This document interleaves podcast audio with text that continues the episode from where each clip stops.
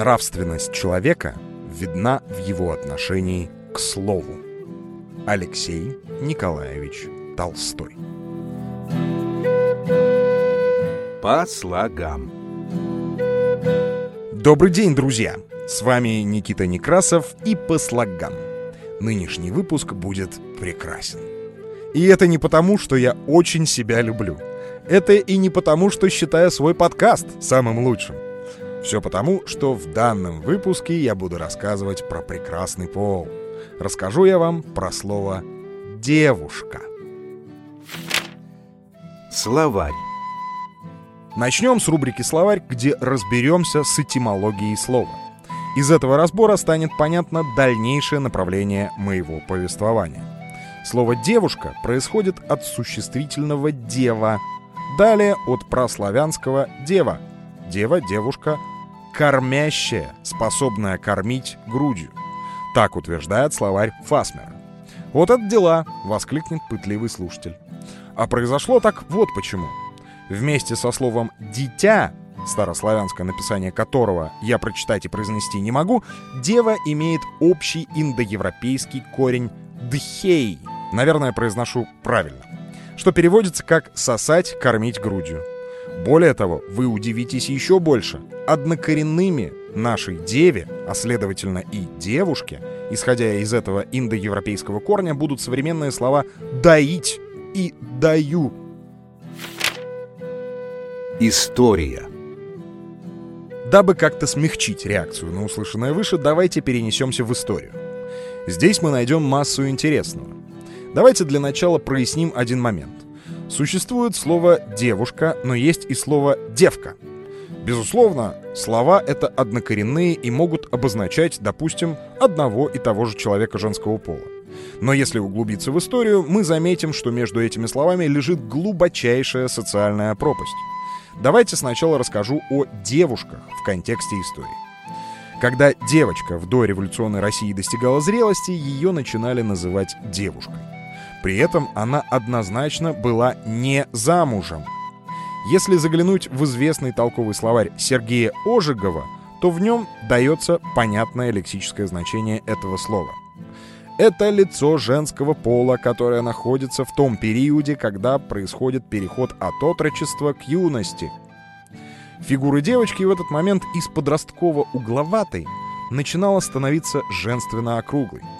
Естественно, в этот период в организме запускались все процессы, которые соответствуют взрослым женщинам.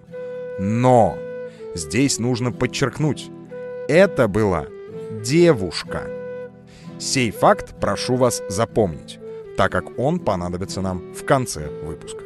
Вернемся.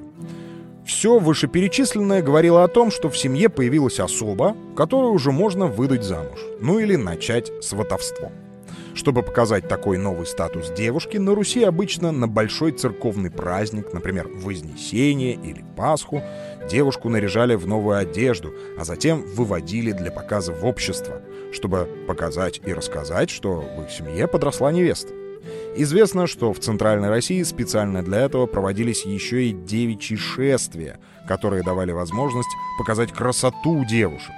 На юге для этого собирали всех девушек на площади перед церковью, а в Рязани родители в открытой карете катали своих девушек по улицам. Совсем иная история связана со словом «девка». Здесь нужно подчеркнуть, что флер негатива — это современная данность. Бесспорно, что в стародавние времена девками называли скорее девушек крестьянских, которые тоже в тот момент переживали те же физиологические трансформации, что и дочери людей зажиточных. Надо отметить два факта. Слово «девка» является древнейшим и общеславянским. Тогда оно широко использовалось, но не для того, чтобы оскорбить девушку. И лишь только в XVIII веке лексическое значение этого слова сузилось, и его стали использовать для девушек мещанского и деревенского происхождения. Кстати, крестьянские девушки в это время между собой общаясь также употребляли это слово. Не имея никакого отрицательного значения, оно в то время обозначало то же самое, что и девушка. Совсем иной оказывается версия, которая доказывает, что слово «девка» было несколько принижающим. А выражение, повлиявшее на это, звучит как «сенная девка». В XIX веке, как утверждают историки, девками называли тех крепостных крестьянок, которые работали в доме господ, а не в поле. Эти девушки обычно не были замужем, поэтому и служили господам. Такие девки довольно часто были представлены к взрослеющим дочерям хозяев. Они помогали юным барыням во всем, нередко были и собеседницами, и партнерами в различных играх. Но это не обозначало, что девки жили в доме господ. Как правило, девки такие ожидали распоряжения хозяев в синях, то есть в прихожей, если выражаться современным языком. Отсюда и название «синая девка». Это интересно.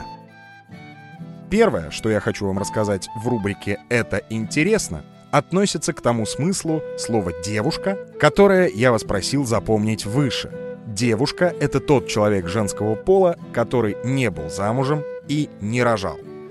Из этого следует, что современное выражение «девушка забеременела» или «беременная девушка» не имеет никакого смысла, потому что девушка изначально незамужняя и не рожавшая, не побывавшая матерью. Ну и еще одна интересность. Получается, совсем негативного значения у производных от слова «дева», кроме сравнения девушки и девки на социально-классовой лестнице, мы пока не встретили. Но вот если заглянуть в словарь Ушакова, то там мы найдем «девку» в контексте рода деятельности. Отсюда «распутная девка». Но при этом, допустим, у алтайских старообрядцев слово «девка» было в ходу и общеупотребительным. А вот «девушка» — это вычурная литературная форма. При этом девками считали определенную возрастную и социальную категорию девушек. То есть молодую девушку, которая еще не была замужем, либо взрослую женщину, которая не смогла выйти замуж. А вот негативную и пренебрежительную окраску у тех же старообрядцев имели такие производные от девы. Девочка и девчонечка. По слогам. На этом сегодня все. Понравилось вам, есть замечания или предложения, милости прошу в Телеграм. Канал подкаста называется просто «Подкаст, нижнее подчеркивание, по слогам». Можно делиться выпуском с друзьями и близкими. А еще можно поддержать мой проект. Ссылку найдете в шапке всех моих профилей в соцсетях. Благодарю вас за прослушивание. По слогам с вами разговаривал Никита Некрасов. Всего вам доброго. По